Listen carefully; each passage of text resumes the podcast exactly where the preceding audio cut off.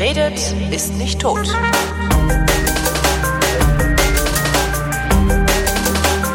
Willkommen zu einer neuen Ausgabe der Wissenschaft der Ersten im Jahre 2016 mit Florian Freistetter. Und mit Holger Klein. Du fährst doch viel ähm, öffentlichen Personennahverkehr. Ach nee, ich muss ja immer anfangen. Was gibt's denn Neues aus dem Universum? Äh, viel öffentlichen Personennahverkehr. Ach was? Nein, äh, was gibt's Neues im Universum? Ja, kommt drauf an, also, was du genau wissen willst. Also ich könnte erzählen, was 2016 alles äh, neu kommt. Jetzt haben wir die Saison der Jahresrückblicke hinter uns. Jetzt kommt, Genau, jetzt kommen die die Zeit der Ausblicke. Jahresausblicke. Genau. Ja, Also genau. ich kann aber kurz zusammenfassen, was so zumindest irgendwie das, so das, das, das, das ja, die, die, die Dinge, die halt jetzt schon feststehen. Also es wird natürlich jede Menge passieren, von denen wir noch nichts wissen. Schaltjahr, das, das weiß ich schon, ist ja auch Genau. was Astronomisches. Richtig, Schaltjahr haben wir dieses Jahr wieder, also den 29. Februar. Und Kalenderkunde ist natürlich sehr astronomisch. Äh, ist jetzt vielleicht nicht unbedingt das spektakulärste Ereignis äh, des, des Jahrzehnts, weil das, wie gesagt, gibt's öfter. Aber also schon in der Raumfahrt passiert einiges. Ja, Also es wird eine Raumsonde den Jupiter erreichen. Ähm, wer hat die geschickt? Die NASA. Die NASA. Genau, die heißt äh, Juno, ist seit vier Jahren unterwegs, wird am 4. Juli ankommen dort und äh, dann den Jupiter erforschen, was recht nett ist, weil so eine reine Jupiter-Sonde hatten wir schon länger nicht mehr. Ähm, was wird die machen? Also so aus der Umlaufbahn oder wird die da auch irgendwie landen? Kann man da überhaupt Nee, landen? Ja, du, kann- ja, landen, du kannst abstürzen auf Jupiter, aber landen, da das Ding keine Oberfläche hat. Äh, das, unter anderem wird äh, Juno probieren herauszufinden, wie es denn jetzt wirklich ist mit der Zusammensetzung von Jupiter, weil es ist ja oft, das ist eine Frage, die ich zum Beispiel sehr oft gestellt bekomme, äh, wenn es um die Gasplaneten geht, äh, wird immer gefragt, der hat das Ding jetzt wirklich irgendwo, ist da irgendwo noch ein fester Kern drunter, äh, unter diesen äh, dicken Schichten Atmosphäre oder ist das irgendwie Atmosphäre bis hindurch? Ach, das, äh, weiß ist, man gar nicht. Ich dachte, sowas wüsste man und könnte man auch von der Erde irgendwie aus. Äh, Naja, man hat schon eine ziemlich gute Idee, wie es aufgebaut ist. Also man weiß natürlich, äh, wie die äußeren Schichten zusammengesetzt sind. Das kann man von der Erde aus sehen. Da, da weiß man halt, das ist halt jede Menge, es ist halt alles Gas und äh, vor allem eben auch Gas, äh, im Prinzip die gleiche Zusammensetzung wie die Sonne, also Wasserstoff und Helium mit jede Menge anderen Krempeln noch mit drin, also so anderen äh, Spurenelementen, anderen Gasen. Und äh, man weiß von der Gesamtmasse und von der Gesamtdichte, dass da jetzt nicht irgendwie äh, wahnsinnig eine massive Steinkugel drin sein kann oder sowas. Aber man weiß eben, dass sich, äh, dass der, dass der Druck innen drin natürlich extre extrem groß sein muss. Und man weiß, dass äh, sich da eben die, die Dinge irgendwie anders verhalten. Ja, also da irgendwie zum Beispiel metallischen Wasserstoff kann es da unten geben. Äh, ist auch jetzt irgendwie, darf man sich eigentlich vorstellen, wie halt ein, wie ein Metall, das aus Wasserstoff besteht. Das gibt's nicht, weil Wasserstoff eben kein Metall ist. Aber der Wasserstoff kann dann quasi die Eigenschaften eines Metalls haben, also irgendwie elektrisch leitend sein und sowas. Ah, okay. Aber es kann durchaus, also ursprünglich von der, von der Entstehung her, wir wissen ja, wie Planeten entstanden sind. Und die haben halt angefangen als äh, Gesteinskugeln quasi. Und äh, Jupiter ist halt, und Saturn auch, die sind halt in der Gegend gewachsen, hinter dieser Schneelinie, die wir schon öfter in der Sendung hatten. Dort, wo es halt wesentlich mehr Baumaterial gab, also nicht nur Gestein, sondern eben auch Eis. Das heißt, der, der, der Kern ist quasi wesentlich größer gewachsen, also schneller größer geworden als die anderen und konnte dann eben auch das ganze Gas festhalten. Und die Frage ist jetzt, ist dieser Gesteinskern da noch irgendwo drin? Äh, Das kann natürlich sein, dass der irgendwo ganz unten drin ist, kann aber auch sein, dass der sich quasi im Laufe der Zeit äh, aufgelöst hat, also halt irgendwie auseinandergebrochen ist und dann sich halt irgendwie so durchgemixt äh, hat mit dem ganzen Unmengen Gas, dass da halt wirklich jetzt halt äh, nichts mehr drunter ist. Ja, also das ist wirklich nur, nur eine, halt eine durch und durch Gaskugel mit je weiter man innen man kommt, äh, umso absurderen äh, Eigenschaften. Also irgendwann Geschichte aus flüssigem Helium, glaube ich, hast dann dann irgendwie metallischen Wasserstoff eben. Also das, wie wie es da drinnen wirklich genau aussieht, das da muss man aus der Nähe das angucken. Und das ist eine der Aufgaben, die Juno übernehmen wird. wenn da so Gesteinsbrocken drin rumfliegen, würde Juno die finden?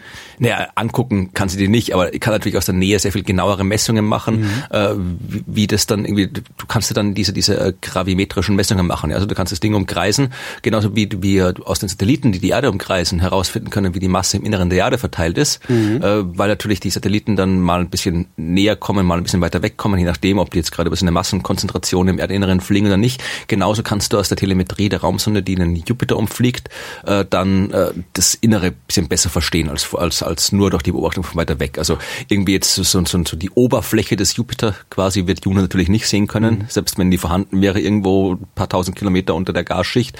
Aber äh, man wird besser verstehen, wie es wie es innen drin aussieht. Und das Ding schwenkt dann richtig in eine Umlaufbahn ein und bleibt da oder fliegt es nur dran vorbei? Nee, das muss schon dort bleiben und so, das man hofft, es es muss natürlich irgendwie die fliegt natürlich mit, dem Affenzahn dorthin und muss dann bremsen. Und mhm. die muss nicht im richtigen Moment bremsen, sonst, wenn sie gebremst hat, wenn sie zum falschen Moment bremst, dann steht sie irgendwo, keine Ahnung, vorm Saturn oder sowas, ja, äh, weil die halt so schnell unterwegs ist. Das heißt, die muss wirklich im richtigen Moment abbremsen und wenn das klappt, dann fliegt sie in eine Umlaufbahn und ist da.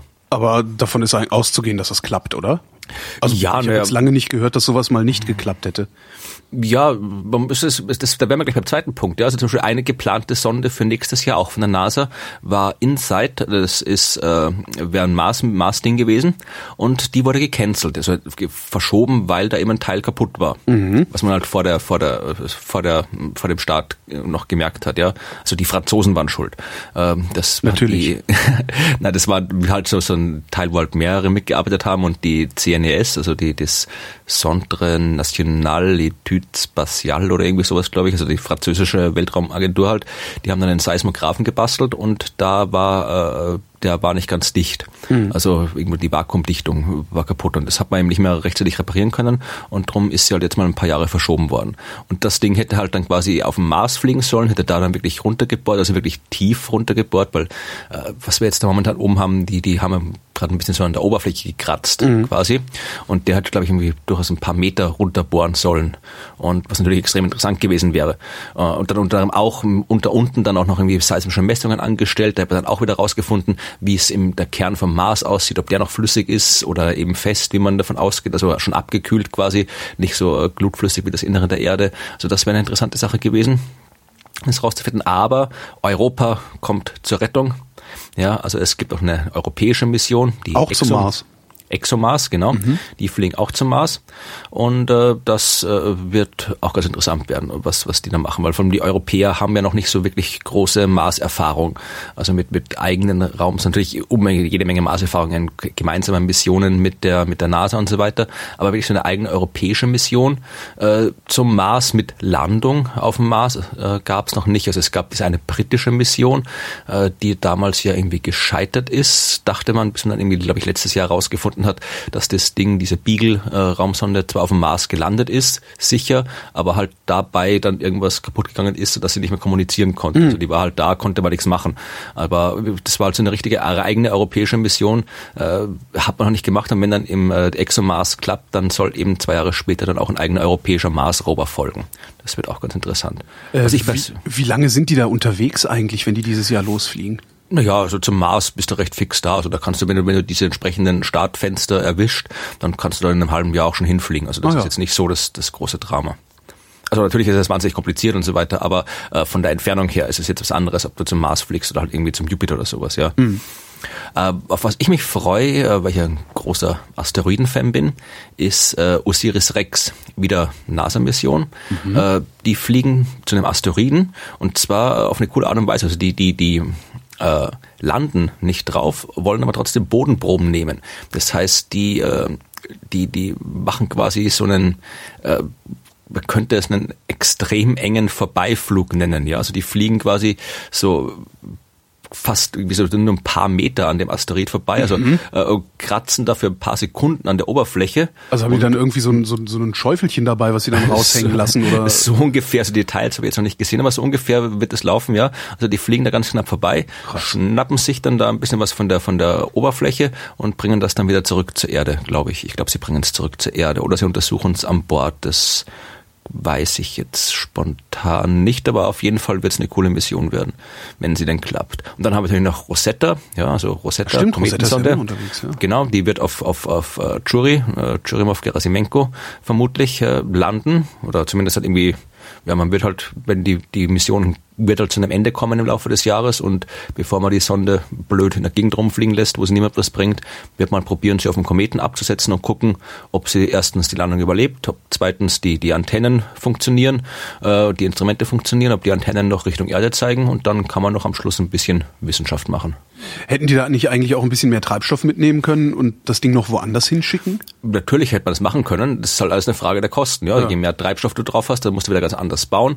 Dann äh, musst du wieder, äh, brauchst du wieder Raketen, die groß genug sind, das Ganze hochzufliegen und so weiter. Das kostet wieder mehr Geld. Also ist alles, du kannst einen Tankwagen hochschicken, wenn du Lust hast. Das kostet alles nur Geld. Ja. Aber machen kann man das, ja. Wo du sagtest, äh, fester Kern im äh, Jupiter, der dann irgendwie sich zerschrotet hat und so. Ich habe äh, über die Feiertage ein Buch gelesen von Neil Stevenson, Amalthea. Ist das Ja, schon das an dir ist- vorbeigekommen? Das ist unter anderem, ja, ich habe das damals in meinem Blog sehr, sehr ausführlich Ah. äh, äh, rezensiert, äh, wieder als das, da kam also die, die, die englische Version, die damals rauskam, Seven Eves. Mhm. Und äh, ja, das habe ich gelesen und habe es äh, sehr, sehr gut und sehr, sehr schön gefunden und Echt? auch sehr lobend rezensiert. Ich hab, ich fand das irgendwie von von Stevenson. Ich bin ja großer Stevenson-Fan, aber, Aber ich du magst, du magst, ja, du magst den Hackerkram. Äh, den, den Hackerkram mochte ich. Ich mochte auch diese barocke Trilogie. Äh, aber das, also irgendwie hat der mich, das, das hat mich überhaupt nicht gefesselt, dieses Buch. Das war so, so, dies- so, so irre langatmig, bis es dann mal losging. Und als Ja, es dann losging, war es halt auch ratzfatz wieder vorbei und dann wurde es wieder langatmig hinten raus. Das fand ich ein bisschen schade. Ja, also ich, ich fand es halt insofern gut, weil ich, ich kann mit diesen, mit diesen Hacker-Romanen von Stevenson nicht viel anfangen, weil ich mit dem ganzen Hacker-Kram an sich nicht viel anfangen kann.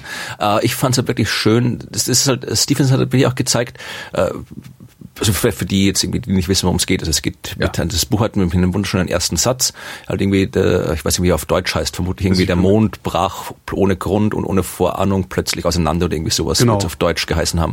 Und das ist natürlich ein schöner, schöner, schöner erster Satz für einen Roman. Also der Mond, plötzlich bricht der Mond auseinander.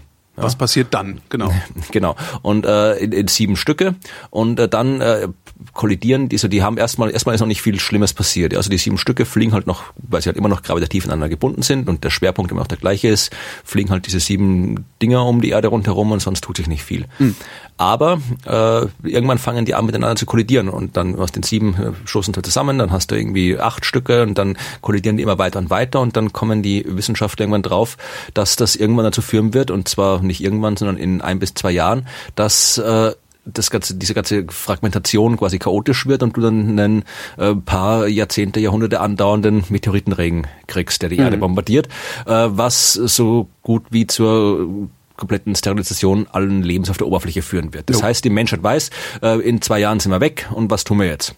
Und es ist jetzt keine Science-Fiction-Geschichte, da könnten wir jetzt erwarten quasi, dass da jetzt so klassische Science-Fiction rauskommt, ja, irgendein Genie entwickelt einen Warp-Antrieb oder Ja. Beamen oder sonst irgendwas und dann die Menschheit bricht auf in ein großes neues Abenteuer. In dem Fall ist es halt, äh, die Menschheit halt, hat ja. die Raumstation im Wesentlichen, ja, Genau, wo und zehn Heides draufpassen. hoch, schmeißen einfach alles in den Weltraum, was nur irgendwie in den Weltraum zu schmeißen ist, äh, um da oben irgendwie sowas wie eine Überlebensfähigkeit herzustellen. Genau, und was ja. ich halt, was du halt vielleicht irgendwie als langatmig empfunden hast, ich aber als, als äh, der, der Literatursparte recht schön, so ein bisschen wie beim Marsianer ungefähr, dass du wirklich siehst, wie verdammt kompliziert das ist. Dass man halt nicht Mhm. einfach nur so in den Weltall fliegen kann und dann baut man sich eine Raumstation und dann macht man hier, äh, dann macht man halt hier eine Kolonie, sondern dass es irgendwie verdammt kompliziert ist. Und äh, wenn du das nicht wirklich gut machst, dann krepieren so gut wie alle, die da in der Raumstation rumfliegen, was auch da auch passiert. Äh, ein paar überleben, äh, wie viele kann man aus dem englischen Titel über, äh, entnehmen, wenn man, wenn Ach so, ganz am Ende. Ja, stimmt. Ganz am Ende gibt's dann diese sieben Urmütter. Genau. Dann, äh, auf. Worauf siedeln die nochmal? Ja, die haben halt auf dem größten, also auf so einem metallischen Kern aus äh, Fragment aus dem Kern des Mondes. Ah, genau. Ja. Und äh, ja, also das, das, das, ich fand es halt irgendwie schön, dass da wirklich auch, auch, auch vom himmelsmechanischen Standpunkt her und so weiter, äh, dass da wirklich gezeigt wird, dass es halt im Weltall überleben ist nicht einfach. Das ist verdammt kompliziert, das zu tun. Und das, das fand ich da halt sehr, sehr schön äh, dargestellt. Ist halt äh, jetzt nicht die klassische Science Fiction mit irgendwie mit mit mit mit mit äh, Aliens und Raumschiffen und Warpantrieb und allem drum und dran. Aber äh, ich fand ich fand es trotzdem gut. Also ich hätte mir vielleicht irgendwie ich hätte den, den zweiten Teil quasi nicht mehr gebraucht. Äh, hinten Oder, raus. oder, oder, oder halt vielleicht, oder halt vielleicht irgendwie als, als zweiten Band länger ausgearbeitet oder sonst irgendwas. Mhm.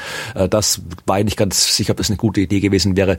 Gute Idee war, das da doch irgendwie reinzuquetschen. Also ich hätte vielleicht irgendwie den ersten Teil noch ein bisschen anders, länger, äh, andere Aspekte gemacht und dann einfach aufgehört und das den Rest weggelassen oder als ein zweites Buch äh, rausgegeben. Aber ja, ich fand es eigentlich ein gutes Buch. Also mir hat's gefallen. Ich habe es gar nicht bis ganz zum Ende gelesen und habe es dann versehentlich bei meinen Eltern liegen lassen, die ich besucht hatte über Weihnachten und äh, habe mich darüber Ja. noch nicht mal richtig geärgert. Also, Also so es hat, es hat, war ich davon. äh, es hat ein bisschen ein offenes Ende. Also es könnte durchaus noch, es sind noch ein paar so, so, so äh, Fragen offen geblieben, wo man äh, so sagen kann, okay, da, da könnte eigentlich noch ein zweiter Band hinten dran kommen, weil noch ein paar, wenn man wollte, könnte man diese offenen Fragen da noch was, eine größere Geschichte draus machen. Also mal gucken, was da Mal rauskommt. gucken, was er macht, genau.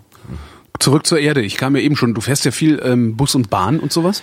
Ja, also Ähm. ich fahre, lokal fahre ich Fahrrad und größere Strecken fahre ich, fahre ich äh, Zug. Okay, da ich wollte auf den öffentlichen Personennahverkehr mhm. abheben. Das ist jetzt das ist jetzt weit davon entfernt, irgendwelche wissenschaftlichen Daten produziert zu haben, aber ich fand es trotzdem eine ganz interessante Meldung.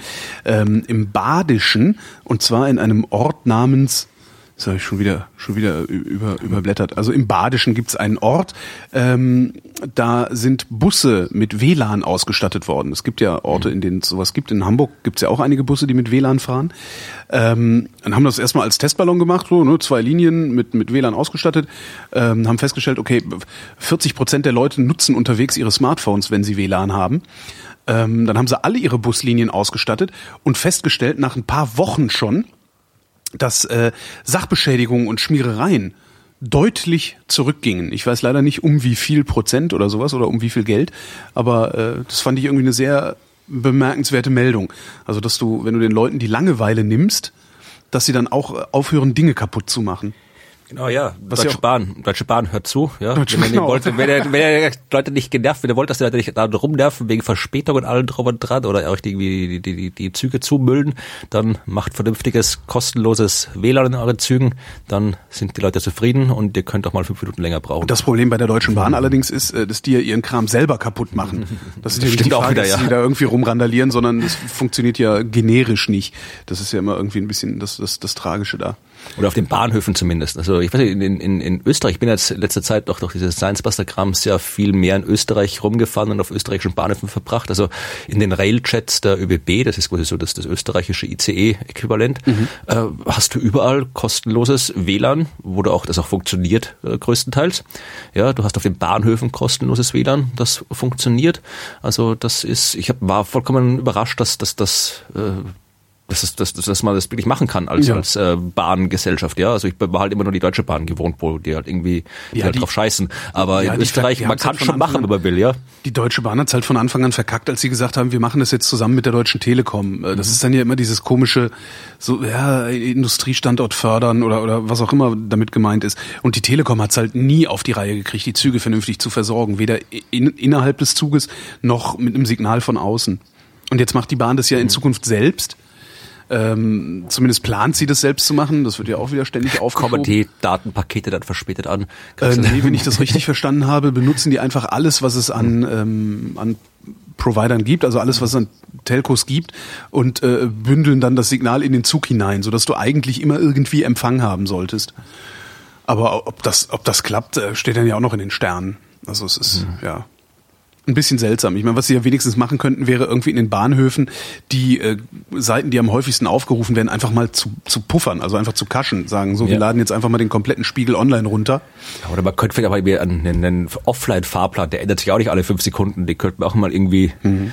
da abspeichern oder sowas, weil das interessiert die Leute vielleicht, wenn sie mit dem Zug unterwegs sind, noch am ersten. Ja, äh, Nachrichten, Wetter, ja. Dieser, dieser Krempel, über den ja auch immer geredet wird, äh, das äh, sollte eigentlich gar nicht so problematisch sein, aber ist es anscheinend große Unternehmen sind halt leider Gottes sehr, sehr schwerfällig. Tja. Äh, da habe ich auch noch was. Das habe jetzt das ist jetzt auch nicht unbedingt Wissenschaft, aber passt jetzt gerade zum Thema. Das habe ich jetzt irgendwie kürzlich äh, gelesen, auch wieder eines der Dinge, die sich 2016 ändern. Und zwar in Österreich, äh, wie es in Deutschland ist, weiß ich nicht, aber das kannst du mir vielleicht sagen.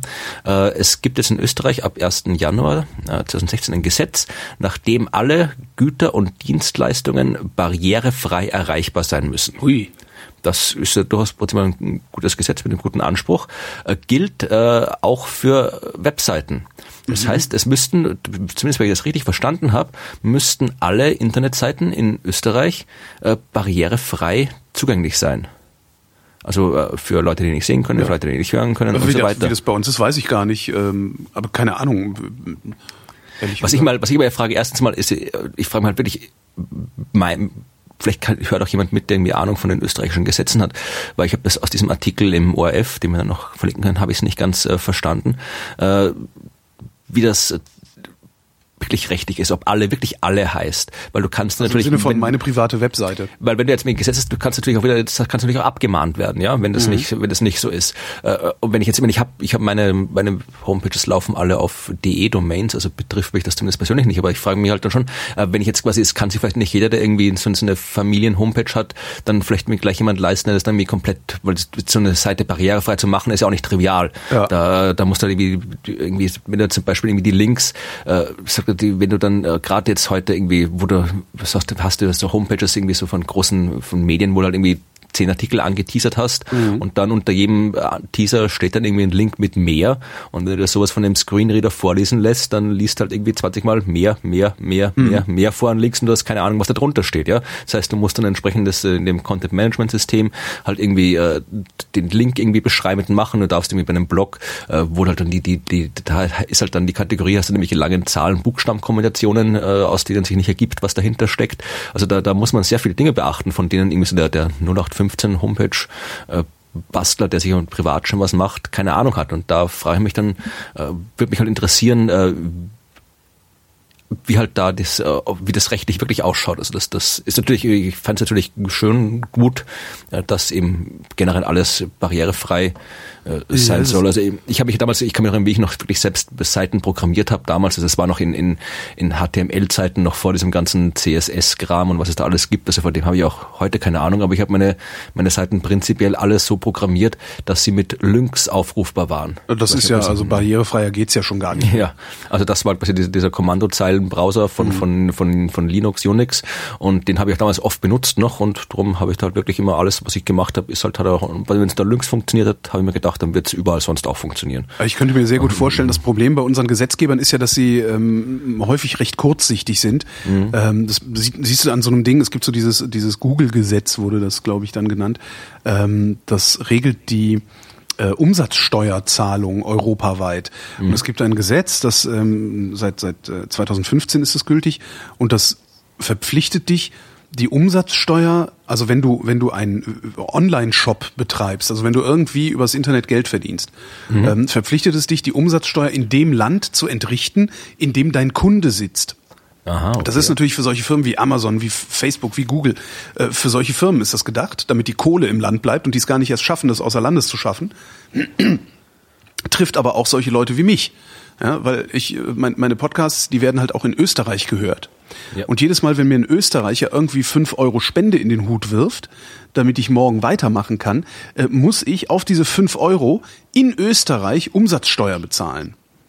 Und das ist halt, äh, das, das, das ist ein vollkommen absurdes Ding. Also ich muss, ich muss mich praktisch eine Stunde hier hinsetzen äh, und, und äh, ja, Listen schreiben und irgendwie mich bei diesem Online-Steuersystem anmelden und durchklicken und machen und tun, um dann dem Staat Österreich über äh, das Bundesfinanzministerium irgendwie 70 Cent oder sowas zukommen zu lassen. Ja, das wir ist, brauchen das hier. Das ist halt vollkommener Wahnsinn, sowas. Und ich könnte mir sehr gut vorstellen, dass sie, dass die bei so einem Gesetz, das sagt, alle Seiten müssen barrierefrei sein, genau sowas nicht beachtet haben und sich die Abmahnanwälte jetzt ins Fäustchen lachen. Das, das kommt jeden ganzen Tag, ja, also die. Ja. Habt ihr sowas überhaupt in Österreich? Ich dachte, das wäre so eine deutsche Spezialität, dass sich da irgendwie schlechte Juristen frisch machen mit der Kohle. Ja, aber ich denke, das was haben wir sicherlich auch hier. Also mhm. das, das würde mich, würde mich wundern, wenn das etwas wäre, was, was in Österreich, also irgendwie so Missgunst ausnutzen, das ist was, was in Österreich lange Tradition hat. Also ich kann mir wirklich wundern, wenn wir sowas nicht hätten hier. Ähm, da passt doch ganz gut zu einem Artikel, den ich im Standard gefunden habe, ähm, der jetzt zu keinen, keiner, keiner simpel formulierbaren Erkenntnis mhm. geführt hat, ähm, aber trotzdem ganz interessant war. Das war ein Artikel über Altruismus. Mhm. Ähm, und da erklären sie, ähm, wie, wie Altruismus im Charakter verankert ist, ähm, wie er sich evolutionär erklären lässt. Das ist äh, ganz interessant. Also es ist einfach nur die Aufforderung, das mal zu lesen, ähm, was die da, was die da zusammengetragen haben. Also hat er nicht schon irgendwie in, in, den 70er Jahren dem egoistischen Gen Dawkins? Da, da gibt es ja un, unendlich viel, aber es ist ein, ist ein recht kurzer, äh, gut zu lesender Artikel, ähm, der das nochmal so ein bisschen zusammenfasst und auch ganz schön den Unterschied erklärt zwischen ähm, institutionellem Altruismus und persönlichem Altruismus mhm. und dass es für Gesellschaften sehr wichtig ist, vom persönlichen Altruismus wegzukommen hin zum institutionellen Altruismus. Also institutioneller Altruismus ist im Grunde Umverteilung über Steuern mhm, beispielsweise, ja. weil nämlich ähm, dem Einzelnen, also wenn wenn du altruistisch bist, ähm, dann hilfst du eher den Leuten, die dir nahestehen.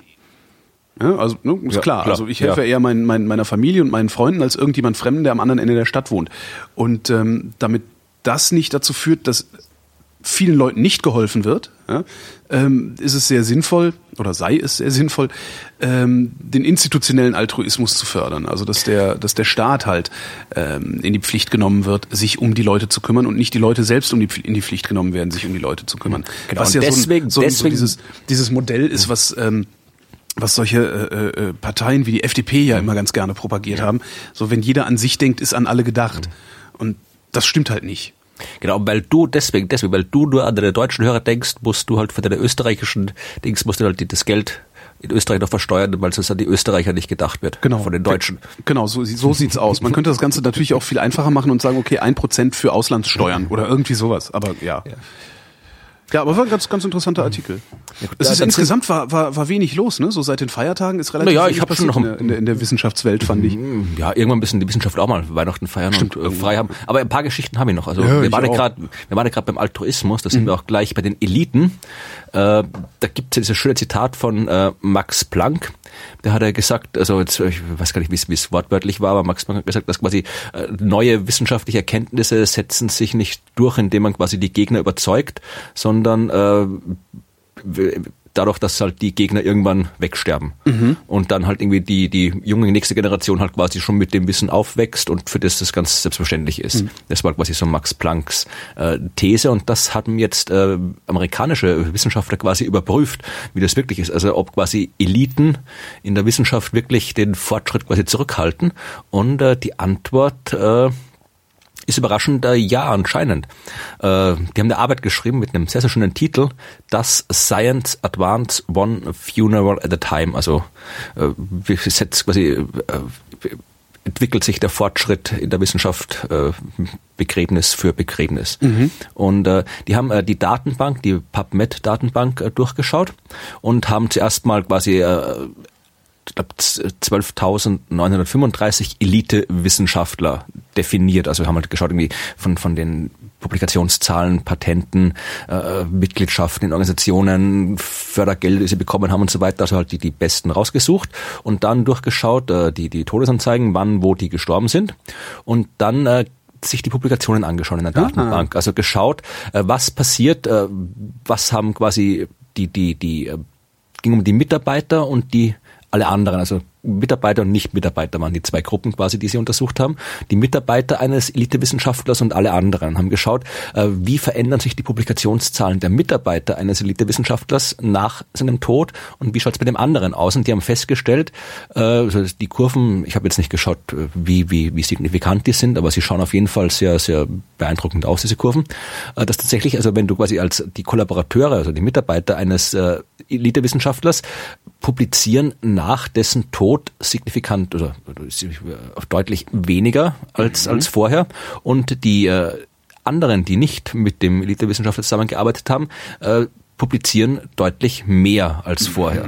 Das heißt, also sie, sie äh, haben jetzt noch keine, keine wirklichen äh, äh, kausalen Zusammenhänge jetzt noch, noch äh, festgestellt, also zumindest noch nicht äh, in der Publikation äh, öffentlich festgestellt, aber sie haben Fall gesagt, es schaut tatsächlich so aus, dass du eben, äh, nachdem quasi ein, ein äh, Wissenschaftler, ein Elite-Wissenschaftler erstmal gestorben ist, dass dann quasi sich wirklich so halt äh, die, die, die äh, du als Mitarbeiter erstmal ein bisschen einen negativen Effekt hast, weil du quasi nicht mehr von dem großen, von dieser Lichtgestalt quasi mitgezogen wirst äh, und, und äh, dann jetzt quasi die, die anderen aus dessen Schatten heraustreten können und äh, dann ihre eigenen neuen Thesen besser bekannt machen können als, als vorher. Also es scheint wirklich so zu sein, dass zumindest laut dieser Arbeit eben all die, die Elite-Wissenschaftler äh, zumindest, äh, jetzt vielleicht nicht unbedingt den, den, den wissenschaftlichen Fortschritt zurückhalten oder so, aber durchaus es äh, eine Rolle spielt. Äh, Also Platzhirsch halt, ne? ja, so ungefähr, ja. Ja, ja. Also das fand ich eine recht, recht interessante, interessante Arbeit. Also Wobei ich erwartet hätte, dass auch die ähm, Leute, die mit diesen Elitewissenschaftlern assoziiert sind, dann mehr publizieren, weil sie naja, weil, weil, weil er halt nicht mehr publiziert. Also ich, ich würde das, weiß ich nicht, also ich habe immer den Eindruck, was heißt den Eindruck? Aber ich denke mir immer, dass. Ah, Entschuldigung, ich, ich sehe gerade, es geht nicht um Publikationen, es geht um Zitate, also wie oft Ah, andere okay. zitiert werden. Entschuldigung, das war jetzt mein Fehler. Äh, also Es geht nicht um, wie viel publiziert haben, sondern wie oft diese Arbeit zitiert worden ist. Also die, wie der Effekt der Arbeit auf die wissenschaftliche Gemeinschaft. Also der, äh, der, der Effekt der Kollaborateure, der sinkt und der Effekt der, der anderen Wissenschaftler, der steigt, deren Arbeit. Also Darum geht es nicht um die Zahl der Publikationen, sondern um wie sich das auswirkt. Also die Arbeit der, der Mitarbeiter, der ehemalige Mitarbeiter, die, die deren Arbeit wird äh, gering geschätzt quasi nach dem Tod und die Nicht-Kollaborateure, die werden stehen besser da nach dem Tod des, des Elite-Wissenschaftlers.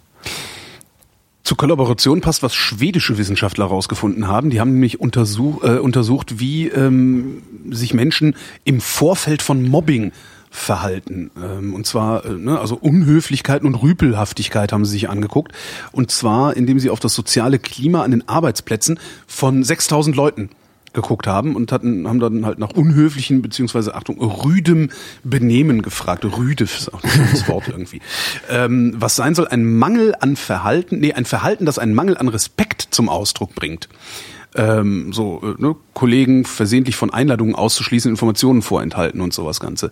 Ähm, und haben gefunden, dass Rüpelhaftigkeit mit einem Gefühl ähm, einhergeht, selber sozial gut verankert zu sein, weshalb man weniger Angst vor negativen Reaktionen der Außenstehenden hätte. Okay. Ja. Ja. Und äh, rüdes Benehmen, der Hauptgrund für rüdes Benehmen ist Nachahmung anderer. Und daraus ergibt sich dann halt ein Teufelskreis. Also du ahmst den rüden Typen nach, wenn du mit ihm assoziiert bist, weil du dich für unangreifbar hältst, weshalb der rüde Typ dich wieder nachahmt und so weiter und so fort. Ja. Und deren Ergebnis ist oder deren äh, Vorschlag, das Problem zu lösen, ist äh, entsprechendes Training. Also was weiß ich, was also Anti-Aggressionstraining ähm, quer durch alle Hierarchien übrigens.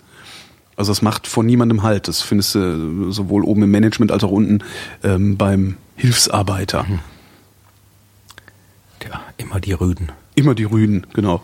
Haben wir noch was mit Hunden? Nee, haben wir nicht. Nee, ich habe was mit Hunden. Ich habe ich hab hier noch, noch Weltall und oh, hier, Scheiße habe ich noch. Scheiße, Scheiße ist gut. Scheiße ist immer gut. Ja, es, es wurde sich halt beschwert, dass irgendwie äh, wieder Scheiß der Woche wieder kommen soll. Stimmt. Äh, Ich habe jetzt, äh, es ist kein Scheiß der Woche, aber es hat was mit mit äh, mit äh, Kot zu tun, denn die Welt hat zu wenig Kot. Ah, es wird ja. zu wenig geschissen auf diesem Planeten. Aber was wir fressen, wie, wir fressen wie die Wahnsinnigen und kacken zu wenig, das kann überhaupt nicht sein. Nein, nein, es geht um äh, es geht um äh, Ökologen von der Universität Oxford. Die haben und sich untersucht äh, die die äh, die globalen Nährstoffkreisläufe. Ja, und haben festgestellt, die haben die Rolle der Großtiere untersucht, der Megafauna.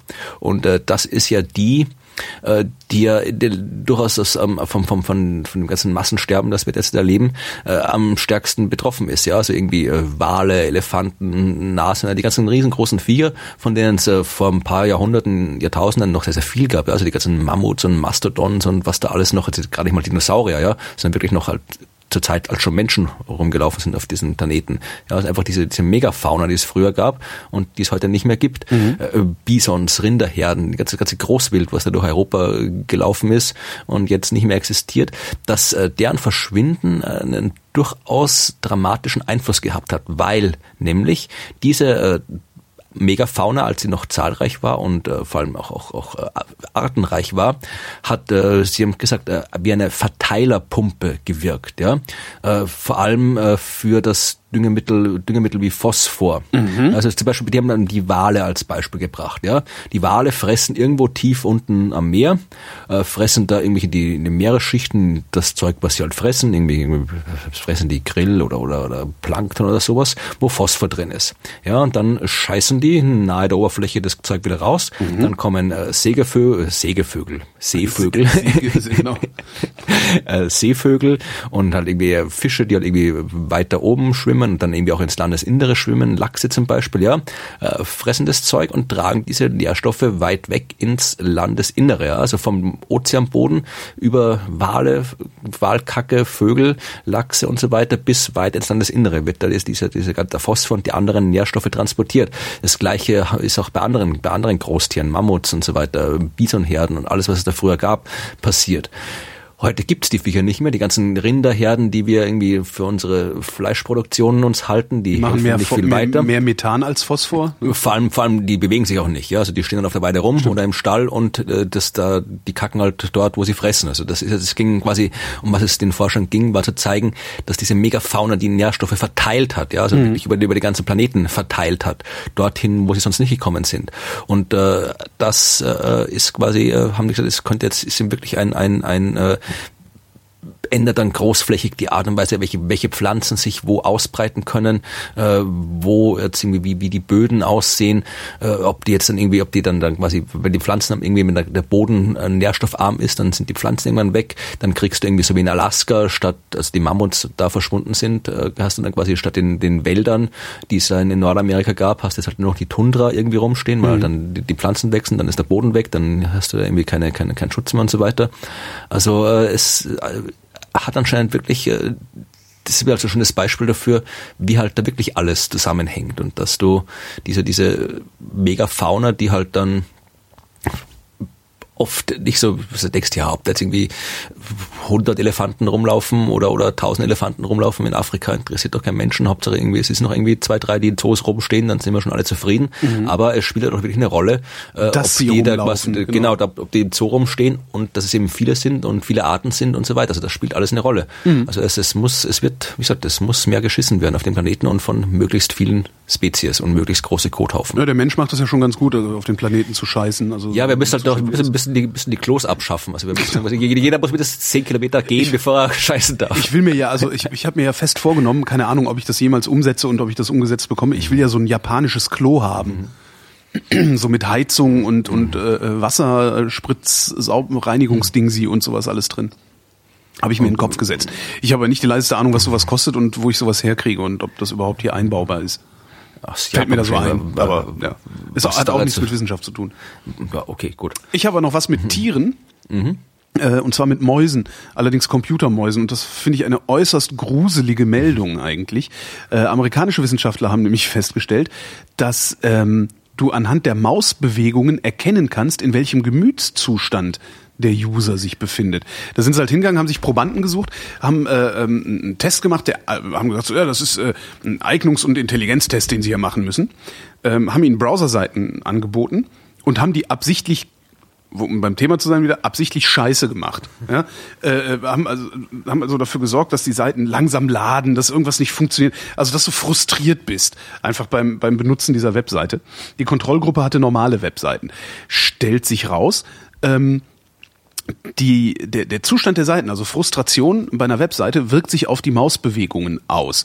Äh, normalerweise bewegen sich Mäuse in geraden oder leicht gekrümmten Kurven und sobald du frustriert oder verärgert bist, bewegst du die Maus in eckigen, abrupten Bewegungen über den Bildschirm und die Mausbewegungen werden in der Summe langsamer als vorher. Das heißt, du, du kommst auch nicht so schnell von A nach B mit der Maus.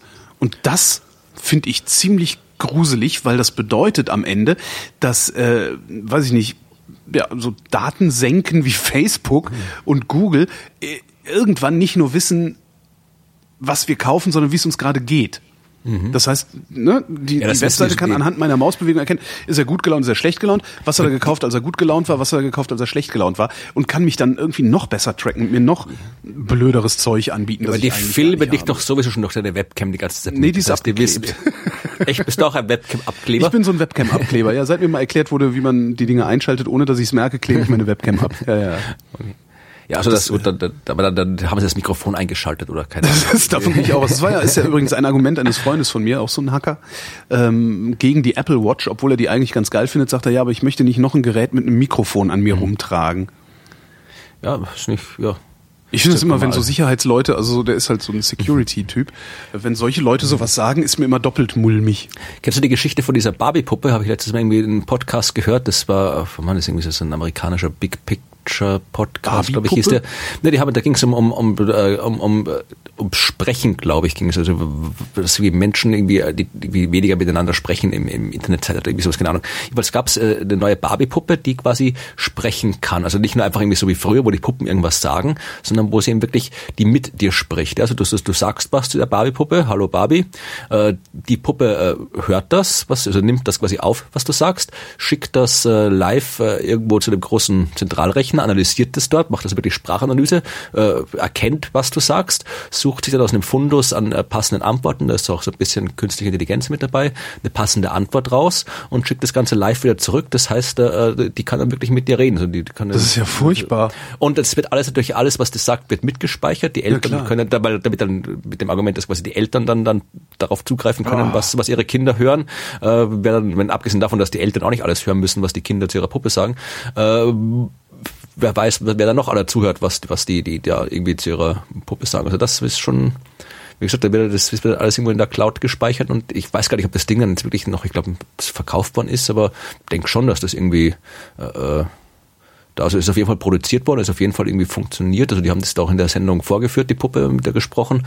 Und ich nehme an, dass die irgendwo im Verkauf sein wird. Also müssen wir mal nachschauen. gab doch auch neulich mal irgendwie so eine, so eine Kamera, die erkennt, wenn du nach Hause kommst und dann irgendwie dein, dein automatisiertes äh, Haus ähm, anfängt zu steuern. So, ah, Florian ist zu Hause, ich mach mal die Heizung an oder sowas.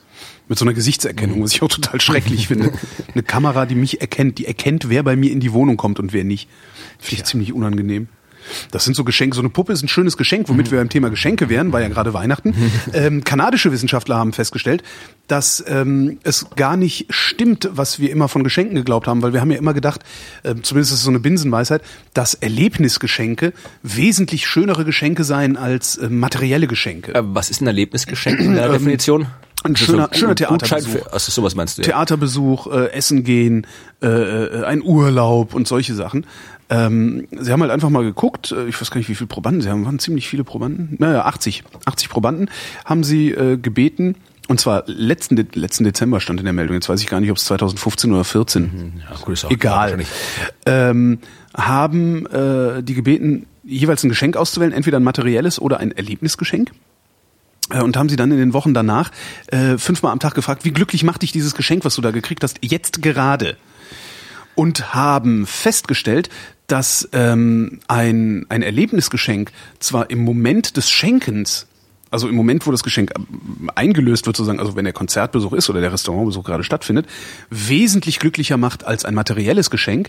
Äh, das materielle Geschenk aber wesentlich nachhaltiger ist als dieses Erlebnisgeschenk. An das Erlebnisgeschenk erinnert man sich zwar immer mal wieder, aber das materielle Geschenk, sofern es jetzt nicht irgendwas ist, was doof in der Ecke steht, das materielle Geschenk ist halt etwas, das äh, zwar weniger Freude im Moment des Schenkens bereitet, aber nachhaltiger immer so kleine Freudendosen abgibt.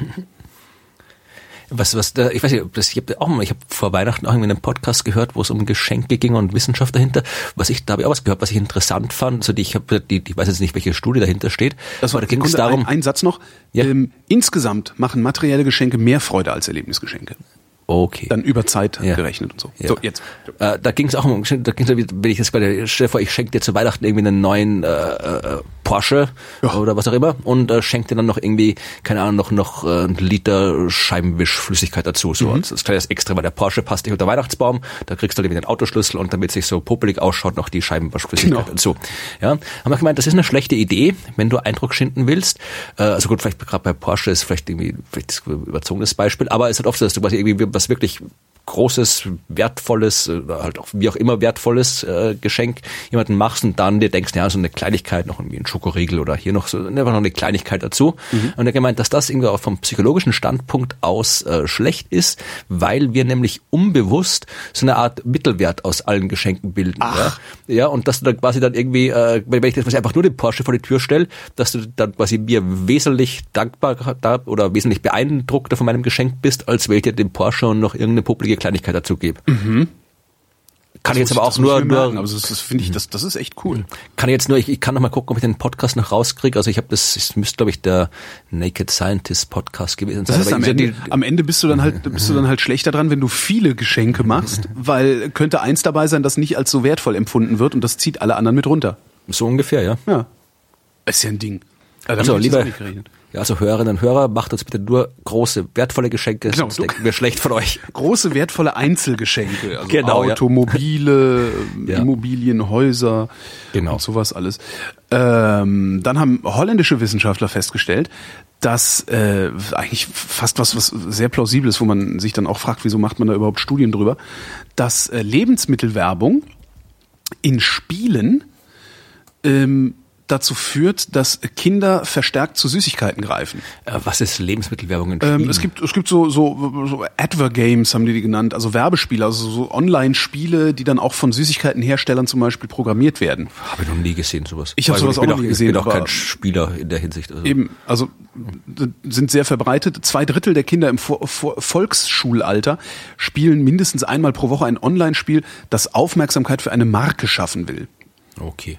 So, nur ein Bruchteil der Kinder, also sechs Prozent dieser Kinder ist sich darüber im Klaren, dass es sich bei dem Spiel überhaupt um Werbung handelt. Das finde ich schon ziemlich krass. Ja, und äh, kommen halt zu dem Schluss, die Forscher, dass ähm, Lebensmittelwerbung ähm, auf diese Weise einen erheblichen Beitrag zur Fettleibigkeit leisten würde. Ja. Tja. Schrecklich, ne? Tausend Kinder haben sie sich angeguckt, immerhin. Also es ist schon eine ordentliche, ordentliche Stichprobe.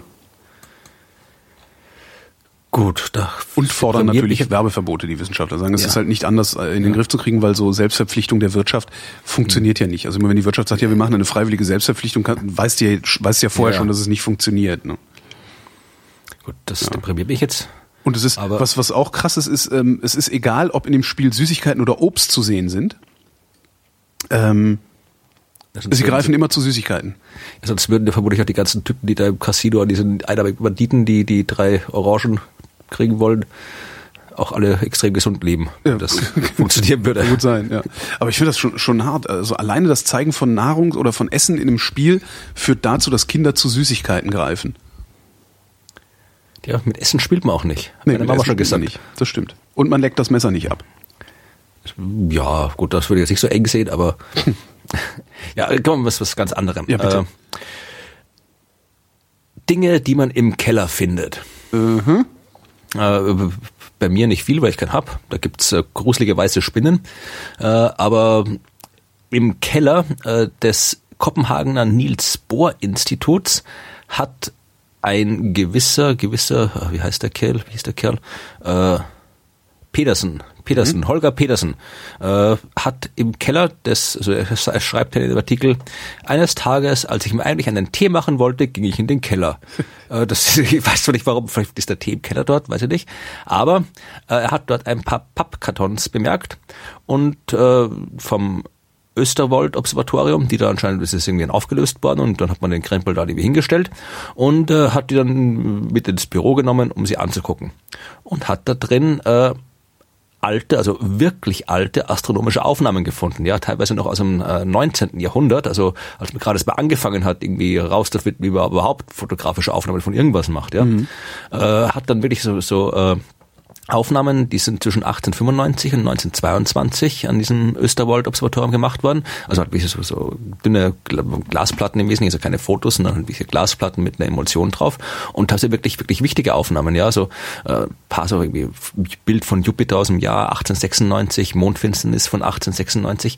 Aber, und das, das fand ich eben cool, eine Aufnahme von der Sonnenfinsternis des Jahres 1919. Weiß nicht, ob dir das was sagt. Ist, äh, achso, äh, darum hast du diese Pause gemacht. Ich dachte, hä?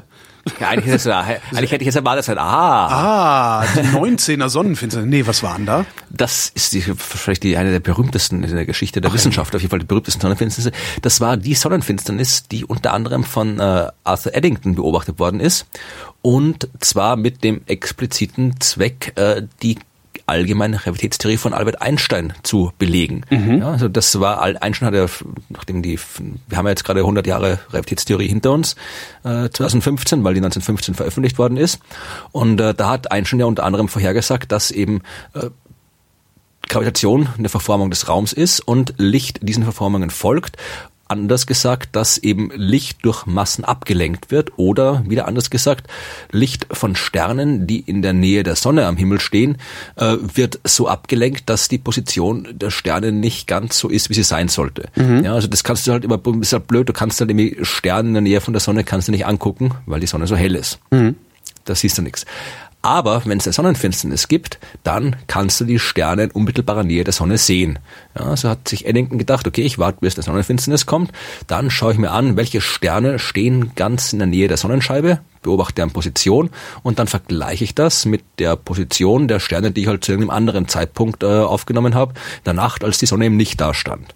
Wenn Einstein falsch liegt, dann muss die Position immer die gleiche sein. Wenn Einstein recht hat und der Masse den Raum verformt, dann hat äh, das Licht, das von dem Stern eben an der Sonne vorbeigekommen ist, einen leicht anderen Weg genommen, weil eben die Sonne den Raum verformt hat, wodurch es eine leicht andere Position gibt. Ja, also das war ein Weg, wie man Einsteins allgemeine Relativitätstheorie tatsächlich durch Beobachtungsdaten bestätigen konnten. Also hat Eddington schon, ich glaube, es war noch ein paar Jahre vorher eine Sonnenfinsternis, wo Eddington das schon mal überprüfen wollte.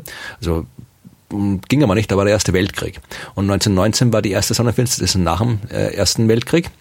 Und da ist Eddington eben losgefahren, nämlich ich glaube in, in äh, Südafrika oder Südamerika, ich glaube in Südafrika war er, äh, und hat da eben Aufnahmen gemacht von, es war ein ziemlich, war, hat Pech gehabt, irgendwie das Wetter war schlecht, er hat nur ganz wenige Aufnahmen machen können, aber die Aufnahmen haben gereicht, um tatsächlich das äh, zu belegen, dass Einstein recht hatte. Und erst dann, also das war der Moment, wo Einstein wirklich berühmt geworden ist, mhm. wo er sein, sein Weltruhm eingesetzt hat, als dieser, dieser weltbekannte Wissenschaftler. Klar, behaupten kann ja. man viel, ne? Ja, ja und das, das quasi diese, diese ganze, nicht nur hat dieses, diese Sonnenfinsternis quasi Einsteins Theorie bestätigt, sondern eben auch noch Einstein zu dem Wissenschaftspopstar gemacht, der er heute ist. Und äh, Eddington hat eben, weil er eben so wenig Aufnahmen gemacht hat davon, weil das Wetter meistens schlecht war während der Finsternisphase, hat er eben nur ganz wenige gemacht und hat auch nur wenig davon irgendwie an die wissenschaftlichen Kollegen verteilt. Aber eine dieser Originalfotoplatten lag eben in dieser Kiste im Keller vom Kopenhagener Institut. Und das ist jetzt die einzige, die noch existiert, oder? Nein, nein, nein, da gibt schon mehr, aber okay. es soll trotzdem so viele, dass, dass man sich trotzdem freut, wenn man eine findet, ja. äh, sind es auch nicht. Ja, ich möchte sowieso nicht wissen, was alles in so Kellern von Instituten noch rumliegt. Das wäre, glaube ich, auch mal interessant ja. für so einen Archivar oder Historiker oder sowas, äh, einfach mal durch alle möglichen Keller zu pflügen, so von von irgendwie so Instituten, die auch schon so 100 und mehr Jahre alt sind, was weiß ich, auf dem Potsdamer Telegrafenberg oder sowas da. Äh, das Zeug steht ja auch schon ewig darum. Ich habe, ich habe, ich habe zwei Jahre lang mal äh, in Heidelberg gearbeitet am mhm. Institut äh, fürs sogenannte virtuelle Observatorium. Also habe ich ja schon mal öfter mal erzählt. Ging es mhm. darum, irgendwie Daten zu sammeln, zu kuratieren, Katalogdaten aufzuarbeiten. Und da waren unter anderem waren eben auch ein paar Projekte dabei, die halt wirklich so so ganz auch 100 Jahre alte, irgendwelche alten fotografischen Aufnahmen äh, von vom Himmel. Die musst halt irgendwie, die kannst du auch nicht mehr. Du kannst die zwar eins kennen, aber du musst halt dann irgendwie, du brauchst Metadaten dazu. Also du musst ja. irgendwie wissen, was ist da drauf, äh, wie groß ist das Gesichtsfeld. Kann man das, kann man, kann, man das, kann man das irgendwie dann so machen, dass man sagt, okay, hier sind ein paar Sterne drauf, ich lade das jetzt einfach mal äh, so wie so eine Bildersuche in irgendeine Datenbank und die macht einen Abgleich und sagt, okay, das muss der Sternenhimmel äh, von dem und dem Datum an der und der Stelle sein?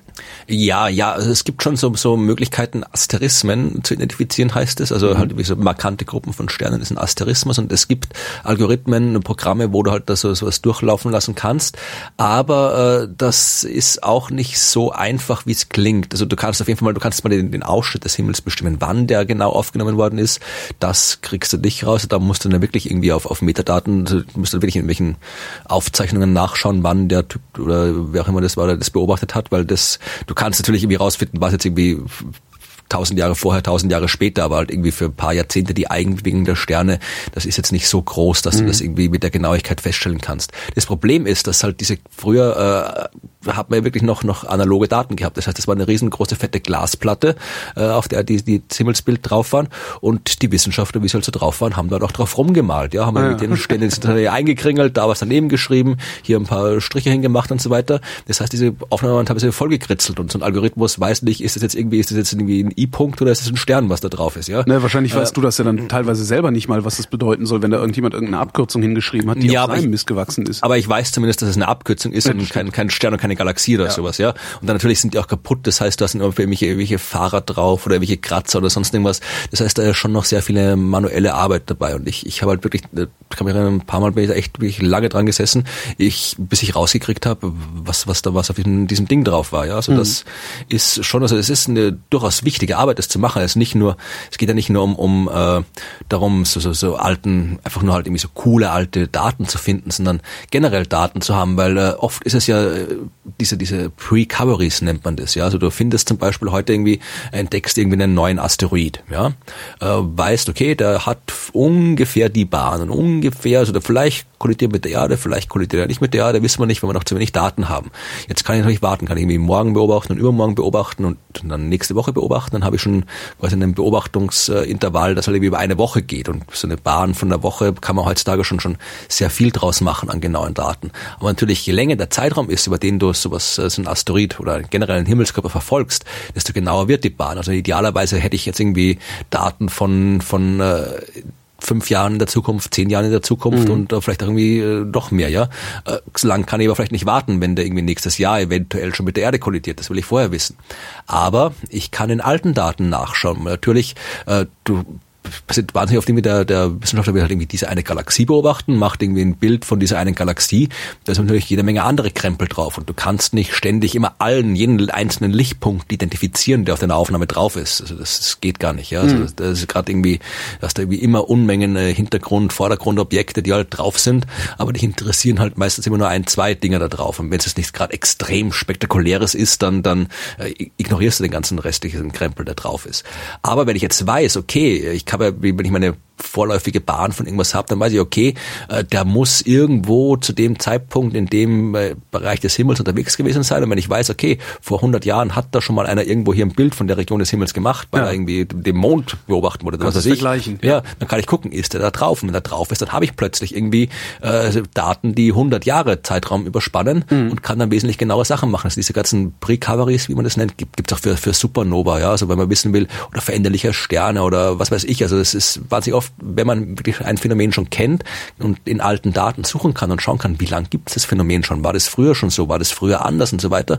Das hilft der Wissenschaft enorm weiter, aber dazu müssen diese alten Daten halt in einem vernünftigen Format katalogisiert worden sein. Und das ist halt was, was äh, ja, es ist halt aufwendig, weil es halt äh, nur bedingt automatisierbar ist. Mhm. Und es ist jetzt nicht so wahnsinnig sexy, als dass man da jetzt Unmengen Fördergelder für kriegen könnte und so. Äh, man kann nicht wirklich großartig Daten, nicht, es ist keine Forschungsarbeit im eigentlichen Sinn. Also man kann jetzt irgendwie als junger Wissenschaftler, wenn man es irgendwie, kannst du jetzt nichts irgendwie publizieren, also nichts für, für, für, für für, für Postdocs ja, das heißt, sowas, du kannst nicht in deinen Antrag schreiben, wollen. Du kannst in deinen Antrag nicht reinschreiben, was es denn für tolle bahnbrechende Erkenntnisse gibt. Ja. Ja, also das ist halt, es ist halt, ja, es ist ein extrem wichtiges Ding, aber ja, wie gesagt, ich habe es halt eine Zeit lang gemacht, aber es ist, man kann nie genug Daten vernünftig vorliegen haben. Mhm. Kommen wir zum Körper, zum menschlichen. Mhm. Ähm, auch nur eine kurze Meldung, die ich interessant fand, weil, weil ich einfach, ich habe ein paar Bekannte äh, oder ja im Bekanntenkreis Leute, die äh, leiden unter multipler Sklerose äh, was eine Autoimmunkrankheit ist, die, äh, um das jetzt zu erklären, da hätte ich mich noch ein bisschen einlesen müssen. Das ist eine Autoimmunkrankheit. Ähm, die in Schüben verläuft und äh, ja im Grunde dazu führt, dass du stirbst, weil du halt immer stärker versteifst, wenn man das mal so platt sagen kann. Normalerweise wird das behandelt oder momentan wird das behandelt mit einem Medikament, das nennt sich Interferon Beta 1a. Und ähm, ein paar Wissenschaftler von Hoffmann La Roche, von dieser äh, Pharmafirma, die haben gerade klinische Studien abgeschlossen. Das heißt gerade, ist auch schon wieder ein Vierteljahr her. Die haben eine klinische Studie abgeschlossen, ähm, bei der sie herausgefunden haben, dass es ein besser wirksames Mittel gibt, dessen Namen ich jetzt gerade, ach verdammte Axt. Was ist denn, wo ist sie denn da? Nee, Large Clinical Trial. Ocrelizumab. So, ähm, also äh, sie haben sie haben ein Medikament äh, erfunden, gefunden und klinisch getestet, das Ocrelizumab heißt ähm, und das besser wirkt. Also nicht nur besser ähm, die, die, die, die Symptome bekämpft, also wenn, wenn du so einen MS-Schub hast, sondern auch ähm, den Abstand zwischen den Schüben vergrößert. Also die Krankheit, den Verlauf der Krankheit äh, herauszögert. Äh, leider nicht stoppt, aber immerhin herauszögert. Das ist jetzt nicht, weiß nicht, was da draus wird, aber ich finde, man kann das mal erwähnen, um es im Auge zu behalten, weil Multiple Sklerose haben echt nicht wenig Leute.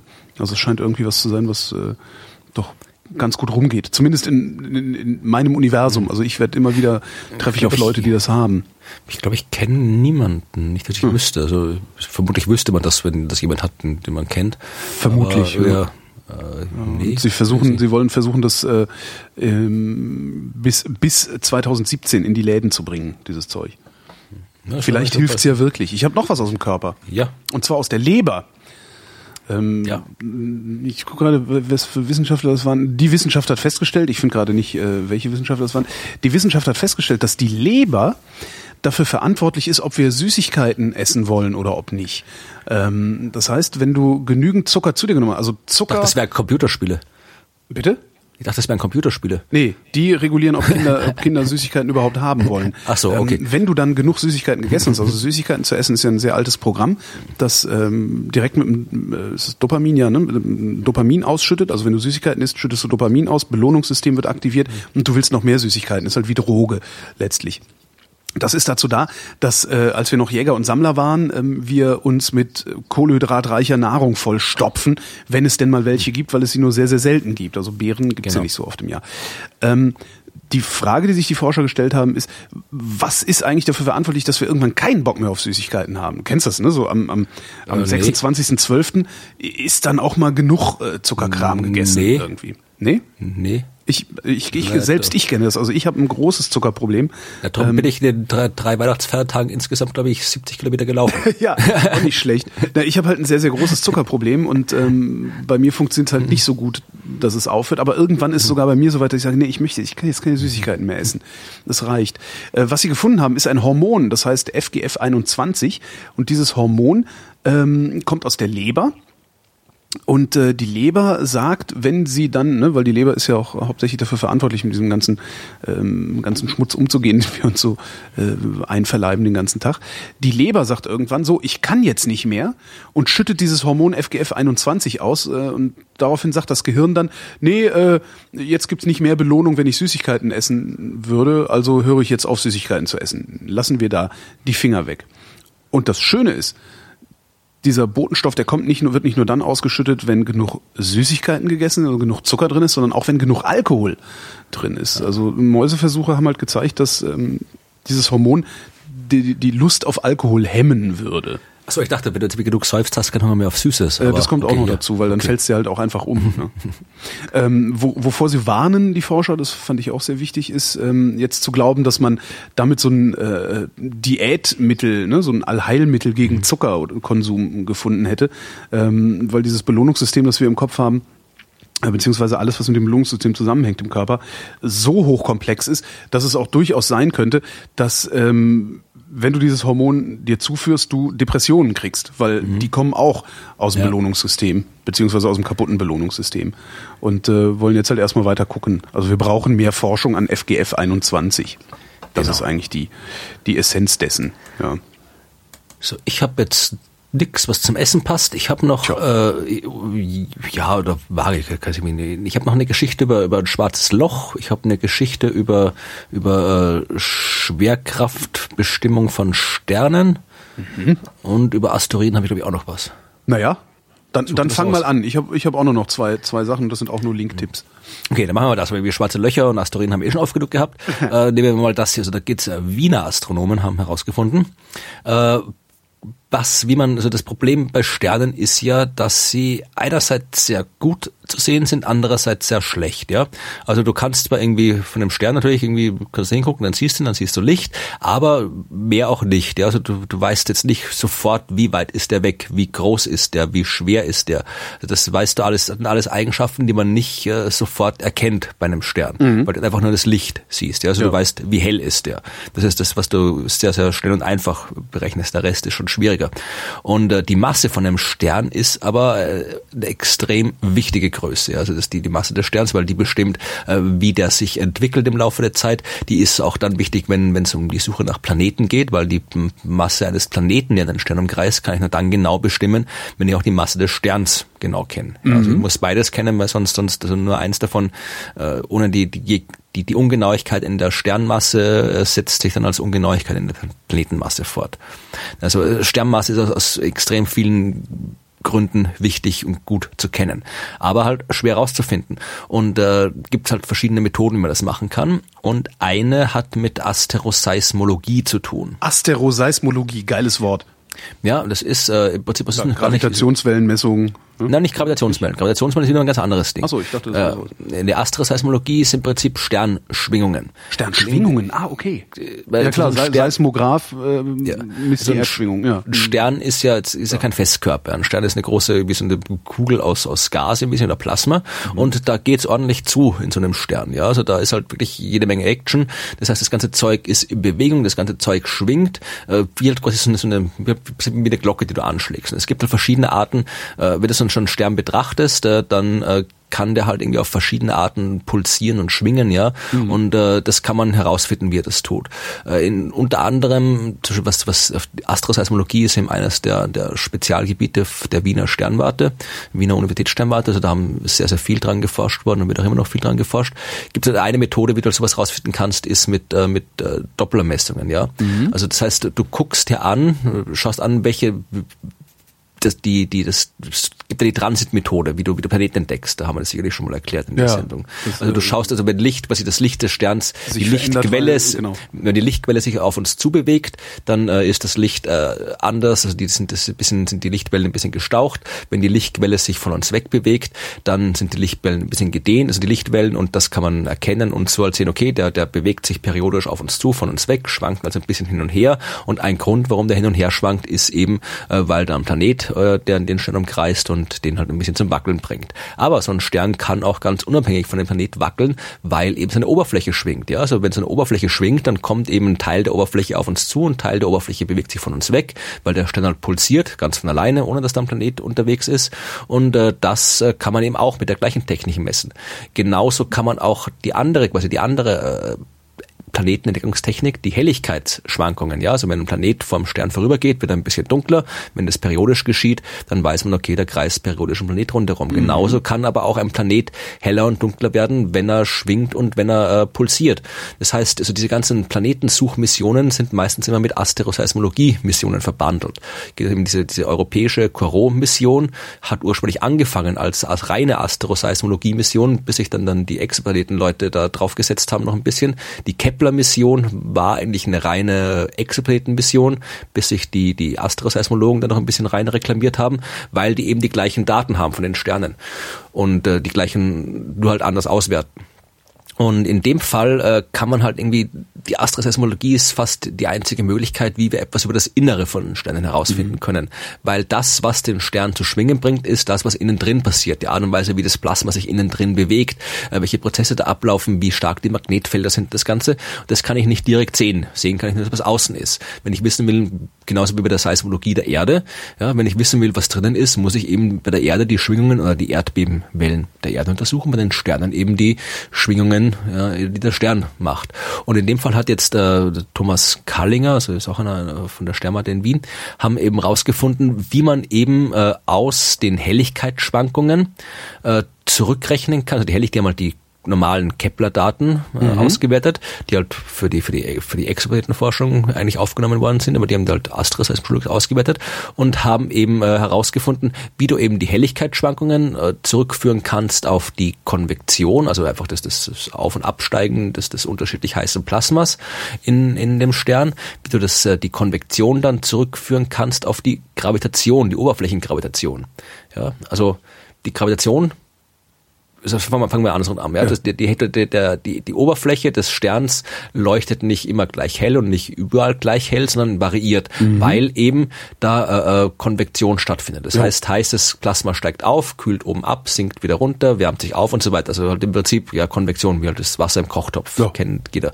Und äh, das äh, führt eben zu Helligkeitsschwankungen. Die haben halt quasi festgestellt, äh, wie du aus Helligkeitsschwankungen die Konvektion verstehen kannst. Mhm. Aber wie etwas aufsteigt und absinkt, hängt natürlich auch von der Gravitationskraft ja. ab, die bei dem Stern wirkt. Und äh, die Gravitationskraft hängt von der Masse ab. Mhm. Ja, das heißt, die haben quasi halt jetzt irgendwie gezeigt, wie du eben aus der Helligkeitsschwankungen, es geht quasi um die, die Zeitskala, also wie schnell das passiert, diese Schwankungen bei dem Stern, äh, dass du aus der Zeitskala dieser Helligkeitsschwankungen auf die Oberflächenbeschleunigung, die Gravitationskraft an der Oberfläche des Sterns zurückrechnen kannst und aus dem kannst du dann eben ziemlich leicht äh, die, die, die Masse des Sterns kriegen und noch jede Menge andere Parameter. Also es war halt wirklich eine schöne, ich fand es eine schöne, schöne Indizienreihe. Du kannst halt wirklich von, weil das ist halt, was mir an der Astronomie immer so fasziniert, dass wir halt wirklich, wir haben halt wirklich nur das Licht, was ja. wir anschauen können. Und aus dem müssen wir uns alles andere zurechtbasteln. Und das war halt wieder so eine Methode. Wenn es dann hinterher stimmt, ist immer schön, ne? ja, ja, das tut's ja auch. Also ja, das ja, ist ja, wie gesagt, das ist ja auch bei alle, auch du kannst ja die, die, die, alle diese Sachen kannst du mit verschiedenen Methoden rausfinden und das stimmt dann auch alles immer schön überein. Und in dem Fall haben wir es halt wieder gezeigt, wie du aus dem, aus dem bisschen Licht, was du von dem Stern kriegst, und der Veränderung eben rausfinden kannst, was in dem Stern drin vorgeht. Und zwar genauer als bei den bisherigen Verfahren. Dann kommt jetzt mein erster Link-Tipp oder Klick-Tipp. Äh, da geht es nicht um Licht, sondern um Ton. Die äh, New York Times hat was Hübsches gemacht. Die ist nämlich mal durch die Stadt gelaufen und hat sich äh, New York nicht angeguckt nach ähm, Optik, also nach Architektur, sondern nach Klang und haben halt so ein, so ein ja, im Grunde äh, einfach nur so ein, so ein Stadtspaziergang mit Geräuschen, sowohl äh, draußen als auch drinnen. Und das macht, macht so ein bisschen Spaß, kann man so zehn Minütchen durchklicken und sich anhören, wie New York an verschiedenen Stellen klingt und in verschiedenen Höhen in Gebäuden und sowas. Ja. Das ist auch nicht wirklich Wissenschaft, darum Ja, ist äh, ans Ende gepackt.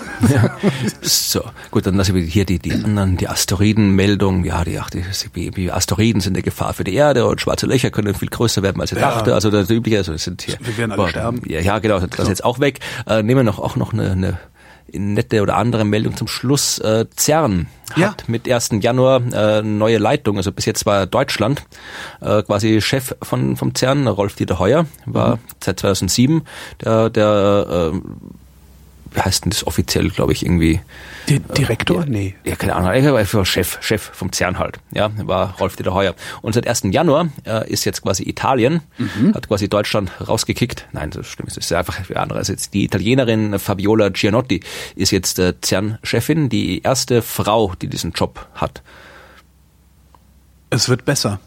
Ja, also weiß ich, ob du kennst, die hat da damals, die ist hat so ein bisschen, bisschen so eine, ja, äh, ein bisschen so, so eine Internet, so zumindest in der, in der Teilchenphysiker-Szene im Internet berühmt hat, die hat damals auch äh, die Entdeckung des Higgs-Teilchens am 4. Juli 2012 bekannt gegeben.